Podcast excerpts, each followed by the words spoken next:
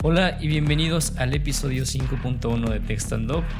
Primero que nada, una disculpa porque este episodio no pudo salir a tiempo, tuvimos problemas técnicos, pero no se preocupen, el episodio mantiene el tópico, así que el día de hoy van a escuchar todo sobre Valorant y los esports con nuestro invitado especial, ya lo presentaremos más tarde, pero sin antes mencionar, disfruten este episodio, no se preocupen, volvemos a la programación regular. Diego, ¿cómo estás? Hola Jos, ¿qué tal? ¿Cómo estás? ¿Qué tal te han parecido los juegos estas, en estas vacaciones y esta cuarentena? Bien, está increíble porque creo que es todo lo que podemos hacer, ¿no? Antes podíamos salir a patinar, Sí. a beber en un bar, pero ya no se puede.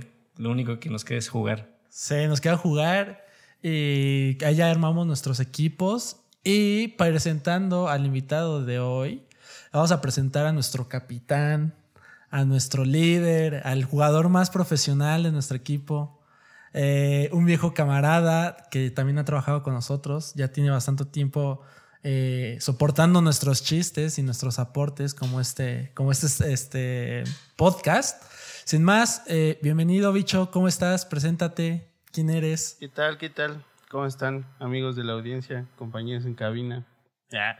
Este, no, ¿cómo están? Soy, soy Bicho, eh, como ya lo mencionó Diego, pues trabajé un rato con ellos y, y pues sí, la neta es que sí es un, es un buen, es un buen pain in the ass trabajar con Diego, hijos, soportarlos.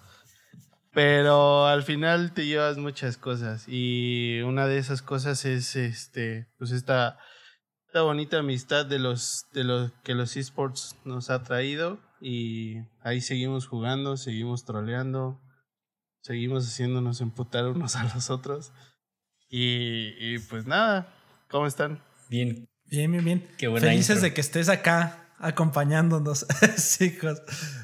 sí, porque es lo que nos representa, ¿no? Tro- trolear y enojarnos. Pe- Pero bueno, qué, qué bueno que lo mencionas porque vamos a hablar de esports y creo que es parte bien importante de, de esto que, que representa que sea un deporte, ¿no? Entonces, pues para arrancar, platícanos, ¿qué son para ti los esports, bicho?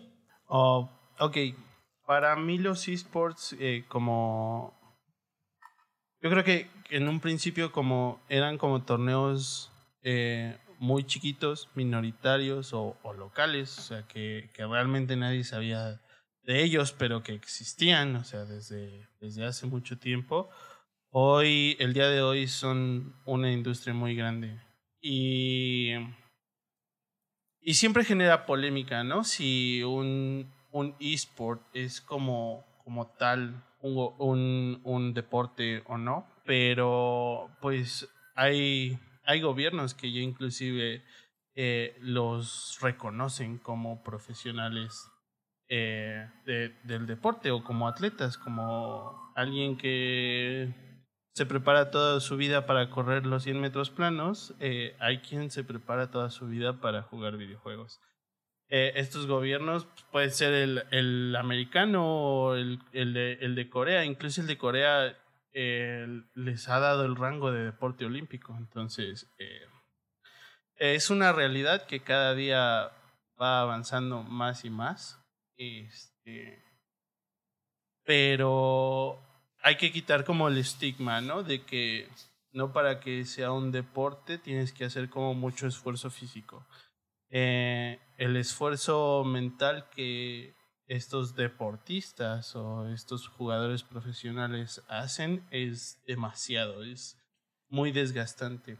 Eh, en comparaciones como nosotros que estamos jugando un día entero y terminamos hasta el coño de decir sandeces y perder y volver a perder y ver cómo nos trolean las partidas, etcétera.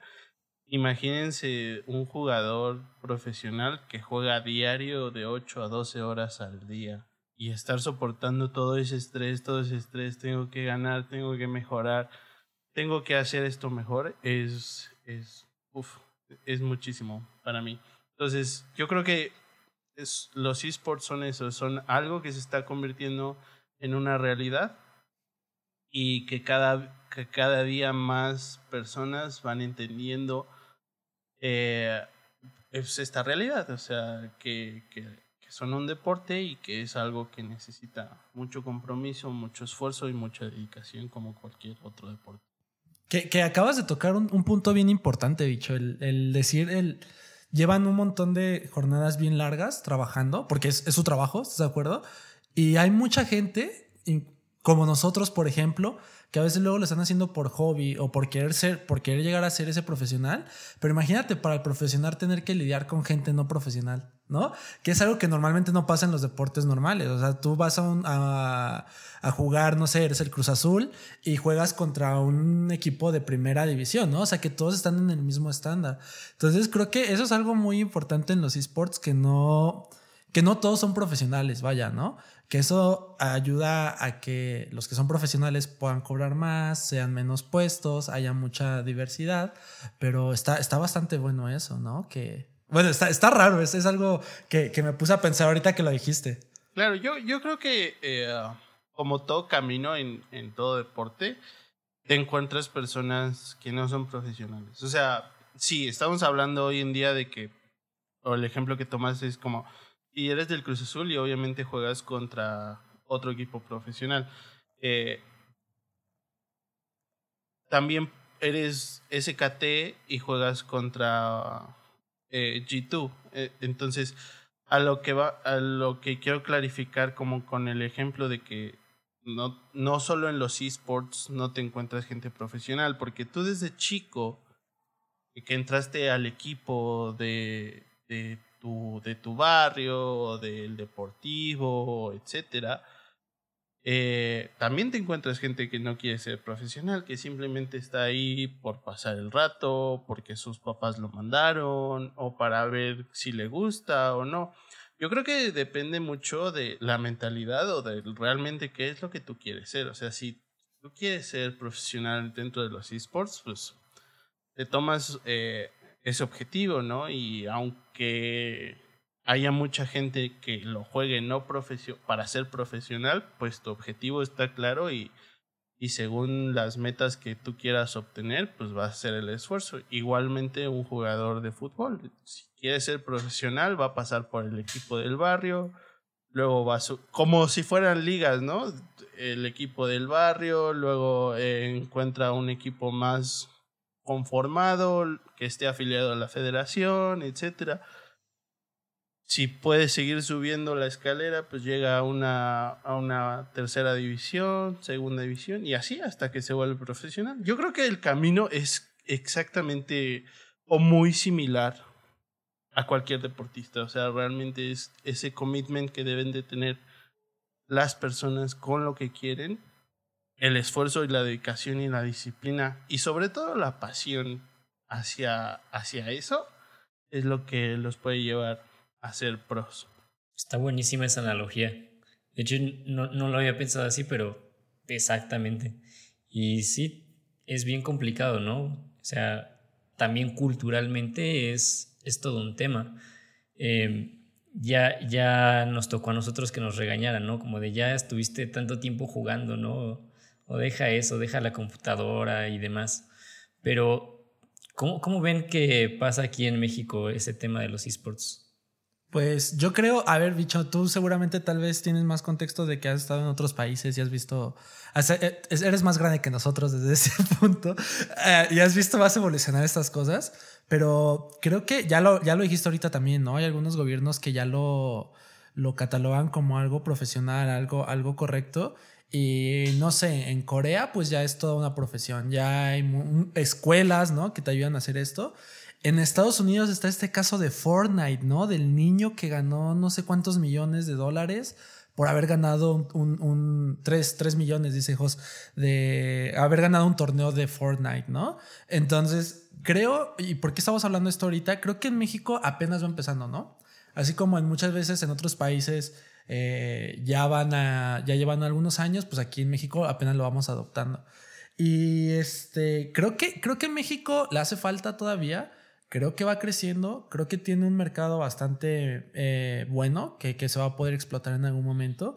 Y algo muy curioso también es que en los esports casi siempre la media de edades de los jugadores profesionales es muy, es muy baja, ¿no? Están muy jóvenes, apenas si son mayores de edad en algunos lugares, incluso en otros no son mayores de edad, y al cierto tiempo se retiran, ¿no? Por ejemplo, está el caso de, de Uzi, de League of Legends, que se retira con un montón de dinero, con lesiones por ahí también, pero, pero bueno, eso, eso te da todavía un montón de tiempo en tu vida para dedicarte a otras cosas, ¿no?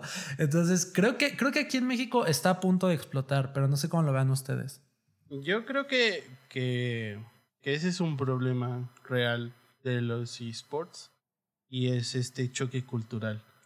Eh, y sobre todo aquí en Latinoamérica, que, um, que, yo creo que, digo, no me quiero meter en asuntos de religión, pero creo que eso también influye muchísimo desde, desde las caricaturas y etcétera, que son del demonio y que eh, es Pokémon y estás conjurando a Satán y todas esas cosas. Eh, pero como, de, como, de, como dices, o como decía José, es, es, un choque cultural muy fuerte en el cual eh, los padres ven al hijo estar jugando y es como no estás haciendo nada de tu vida, este, eso no te va a llevar a ningún lado, solo te quemas neuronas, etcétera, ¿no? Y la verdad es que no es cierto. O sea, bueno, a ver, todo viene desde, desde el objetivo de la persona. O sea, si lo hace para simplemente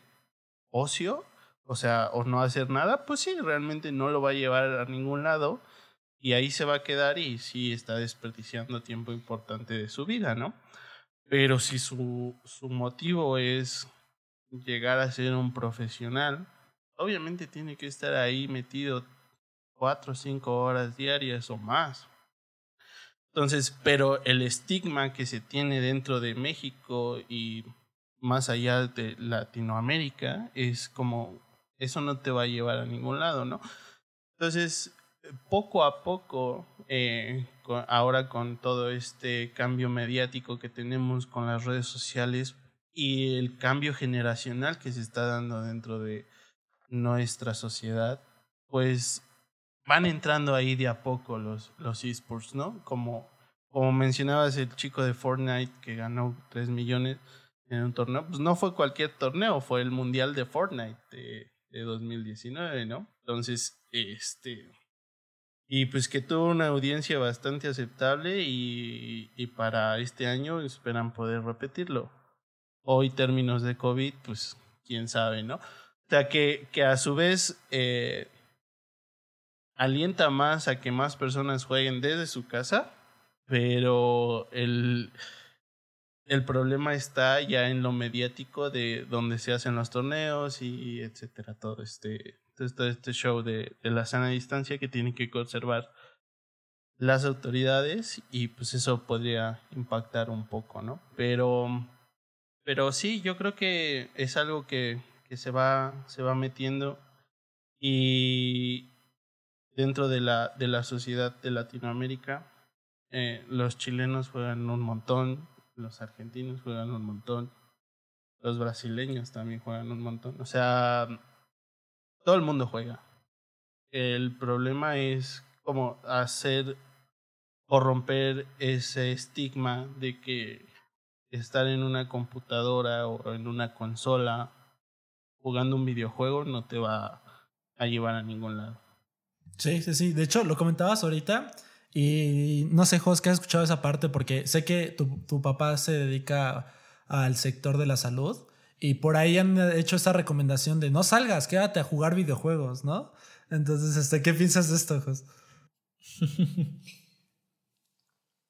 Sí, pues la verdad, para quienes nos escuchen en el futuro, eh, pasamos tiempos de COVID, entonces todos estamos encerrados y y ciertamente, ¿qué te queda por hacer si, si lo que tienes que hacer es mantenerte en tu casa encerrado eh, sin tocar a nadie, sin acercarte a, tus seres queridos, a tus amigos, salir a hacer un deporte como el fútbol, patinar, etcétera? Pues te queda jugar videojuegos que, que vaya, también es difícil que, que no tengas acceso a un videojuego hasta cierto punto, vamos, porque hay muchos que son gratis, ¿no? O sea, háblese de League of Legends, háblese de, de muchas, ejemplos hay un montón, Apex, entonces eh, la industria de los videojuegos ahorita se está forrando como no tienes idea y también eso hace que se incentiven entonces eh, las personas, incluso las marcas a hacer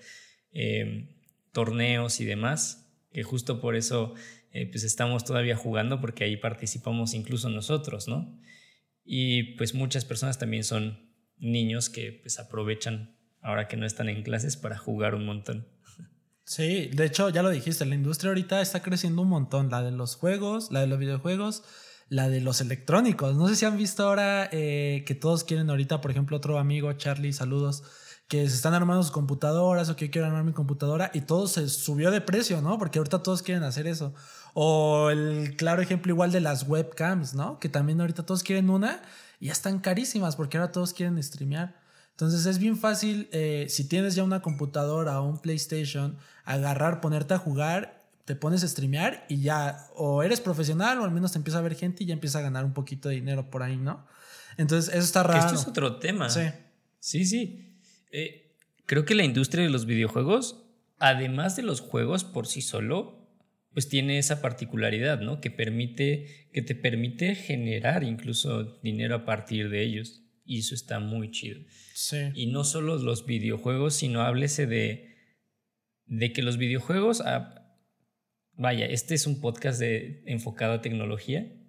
Entonces, sepan que hay gente atrás de los videojuegos que los programa, que los diseña y demás. Entonces, hay mucho trabajo, o sea, sí se genera mucho dinero, pero también hay mucho espacio para dedicarse a esto como carrera, ¿no creen?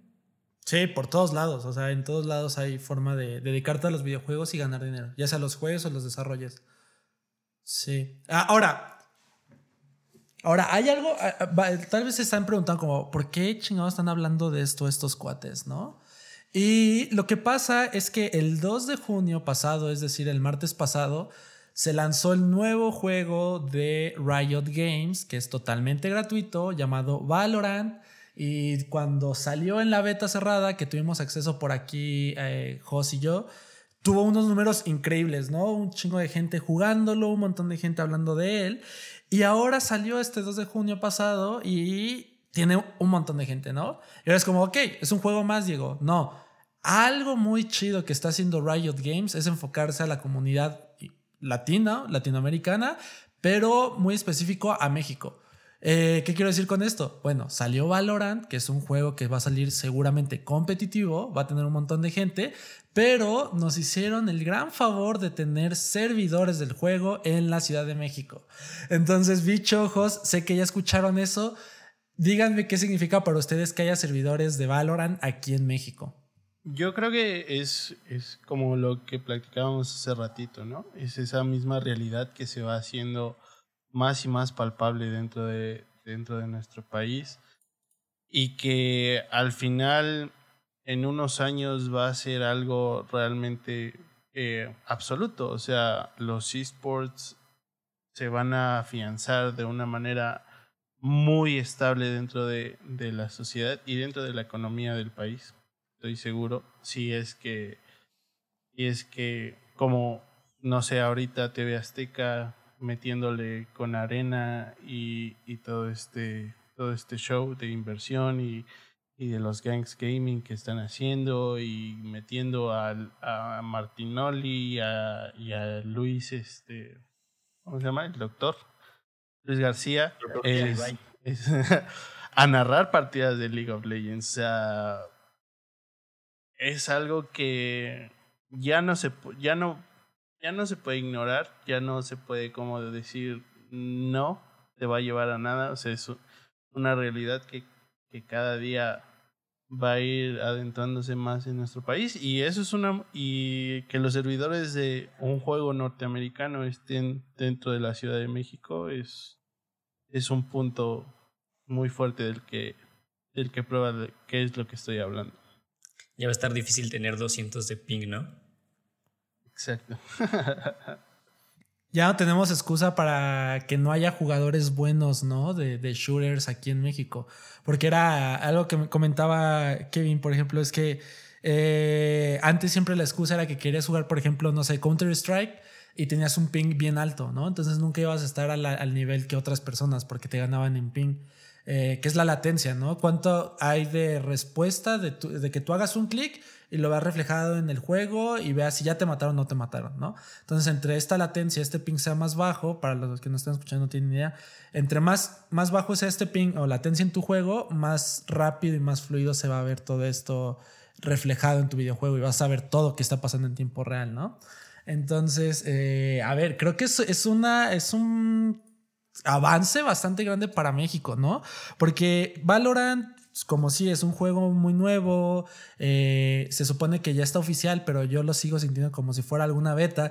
Eh, sabemos que va a tener bastante impacto porque ya viene una casa de, de, videojuegos ya bastante grande, ¿no? Que es Riot Games. Que ahorita hemos estado hablando un montón de League of Legends, que creo que es el esport que, de los que tiene más gente, ¿no? Porque hay otros. Está Dota, eh, Fortnite ahora, está Apex Legends. Eh, pero creo que Riot ya viene bastante bien recorrido, sabe cómo se mueve la industria de los, de los esports, de los videojuegos. Y creo que Valorant no va a ser la excepción, ¿no? ¿Qué, qué es lo que que hemos estado viendo, que hemos estado jugando un montón, hemos visto un montón de gente ahí. Eh, ya decía Bicho, de personas de Chile, de Argentina, de Brasil no tanto, porque si no ya los hubiéramos escuchado hablar en portugués, pero no, todos hablan español o inglés.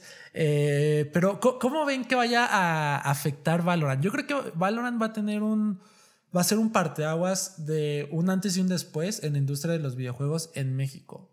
No sé, o sea, yo creo que va a ser así. Eh, no necesita tantos recursos en las computadoras ahorita, ¿no? Es un juego gratis eh, y tiene bastantes cosas chidas por ahí. Entonces, ¿qué tal les ha parecido el juego, este bicho? A ver, a ti, tú, tú que no tuviste acceso a la, beta cerrada como nosotros. Bueno, eh, pues yo estuve cazando la, la beta.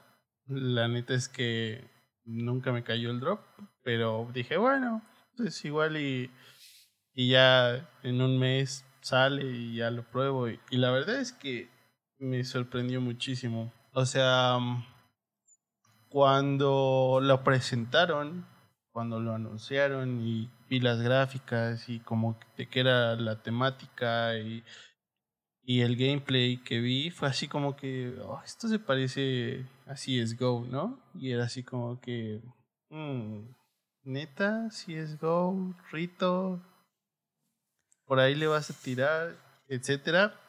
Y la verdad es que cuando lo jugué, quedé, quedé muy, muy enganchado con el juego. La verdad es que, como dices, eh, es un juego gratis. Es un juego bien hecho. O sea, hablando de, de gráficamente no no es como espectacular, pero realmente necesitas que un juego sea como espectacular gráficamente para que sea un éxito.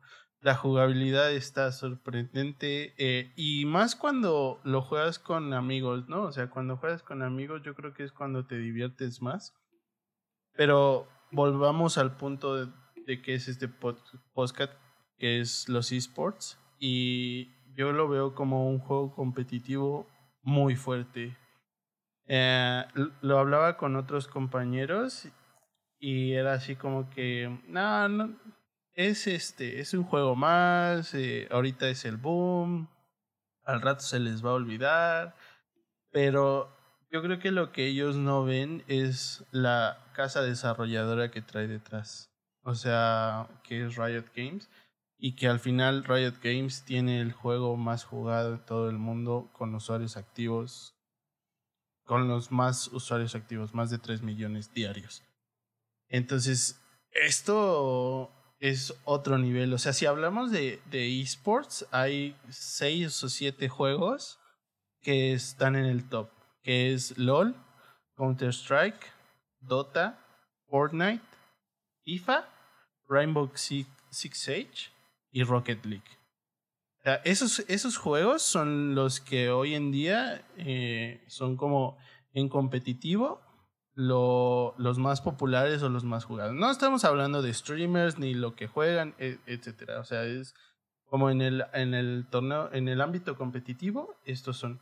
Y yo creo que, que Valorant va a llegar a ser un top 3 dentro de estos siete juegos que, que existen hoy en día. Realmente es un juego que, que te invita, o sea, que te dice, sé mejor que el, que el otro güey que tienes enfrente.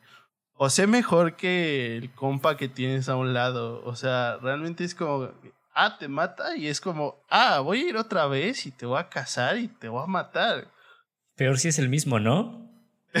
sí, o sea, entonces es como, es un juego muy adictivo, más allá de, de, de las gráficas o las habilidades, es un juego muy adictivo a ser competitivo, a ser como mejor cada día o cada partida dentro, dentro del... Y eso es como, para mí yo creo que es el core del, del, mismo juego. Más allá de las habilidades, de los personajes, de las tácticas, etcétera. Yo creo que ese es un gancho muy fuerte que va a hacer que Valorant eh, esté dentro del top 3, dentro de ese, ese competitivo. Que a comparación como su primo CSGO es como...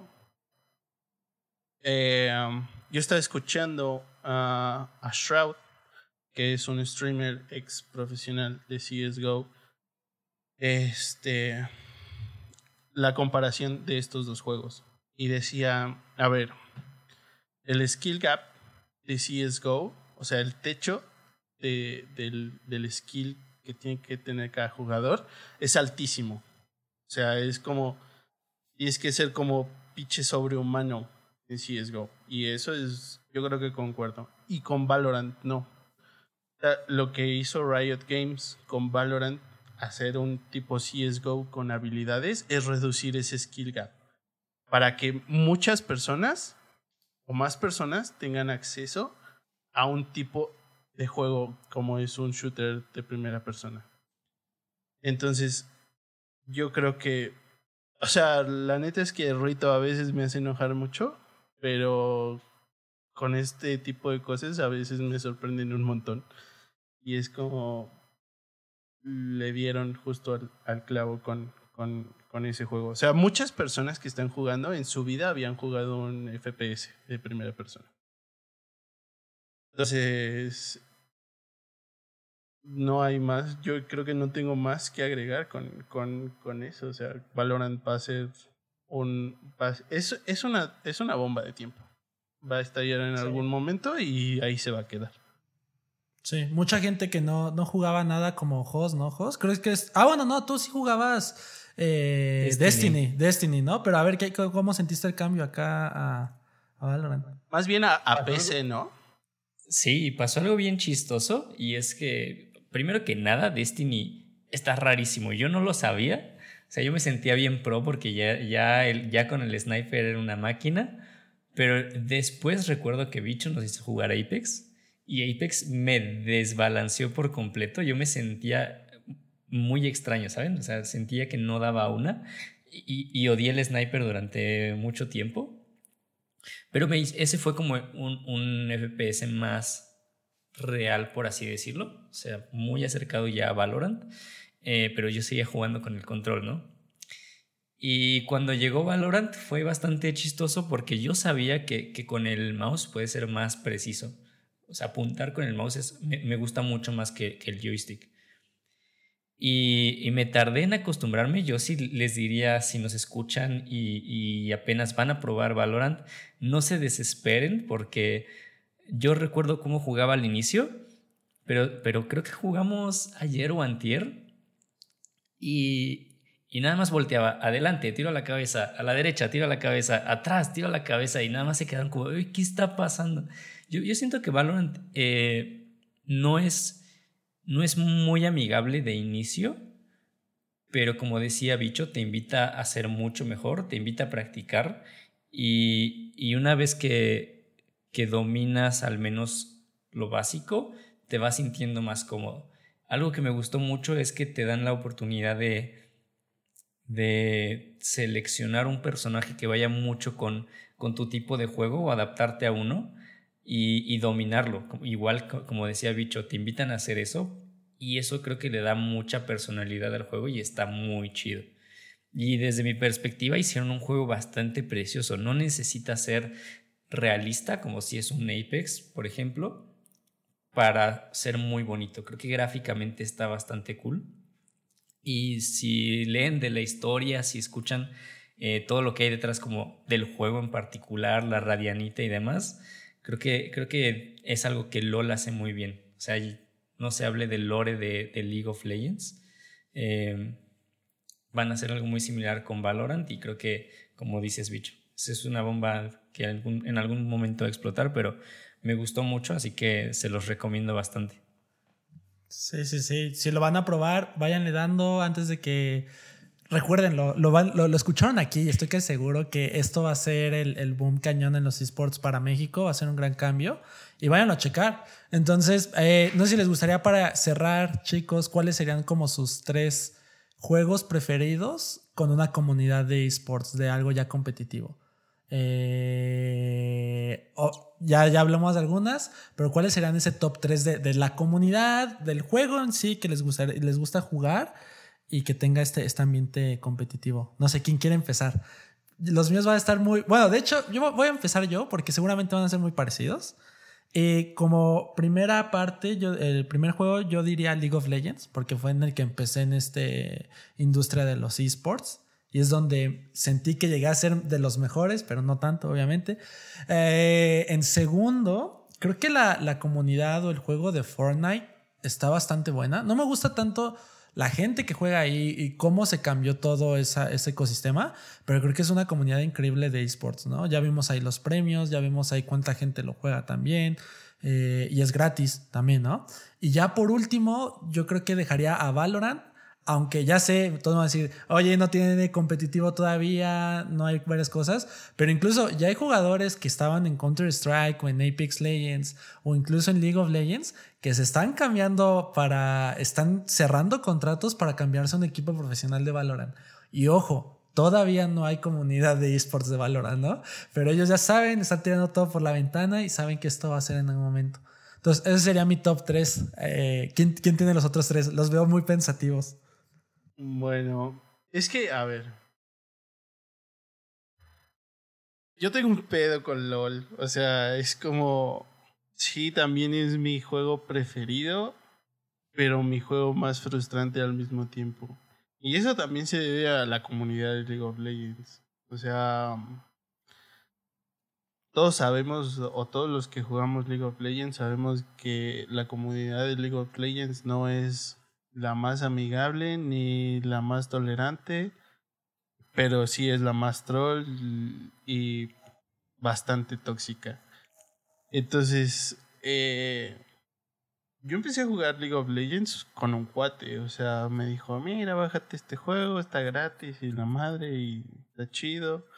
Y lo empecé a jugar con él, ¿no? Y, y al final, eh, no, o sea, no rankeábamos ni nada empecé a jugar desde Season 3, pero pues no arrancábamos, o sea, simplemente jugábamos. Ya después me empecé a entrar dentro de este mundo de, que tenía un competitivo y que hacían los pinches mundiales y que la madre y que los equipos europeos y dije, ah, cabrón, esto está chido, ¿no? Y voy a arranquear, voy a ver qué, qué pedo. Y fue ahí donde donde encontré la, la, la pared de la comunidad que, que, se desconecta, que no te ayuda, que te trolea. Ayer, ayer me trolearon tres veces, Entonces, es como un amor-odio muy cagado con, con LOL. La, el segundo, mi segundo juego favorito es Apex. Eh, ustedes, ustedes lo saben. Yo lo sé. lo tengo en las tres diferentes consolas, PlayStation, Xbox, PC. Porque al final es como que eh, me gusta jugarlo, pero me gusta jugarlo con amigos, ¿no? Y unos amigos lo tienen en Xbox, otros lo tienen en Play, otros lo tienen en compu, etc.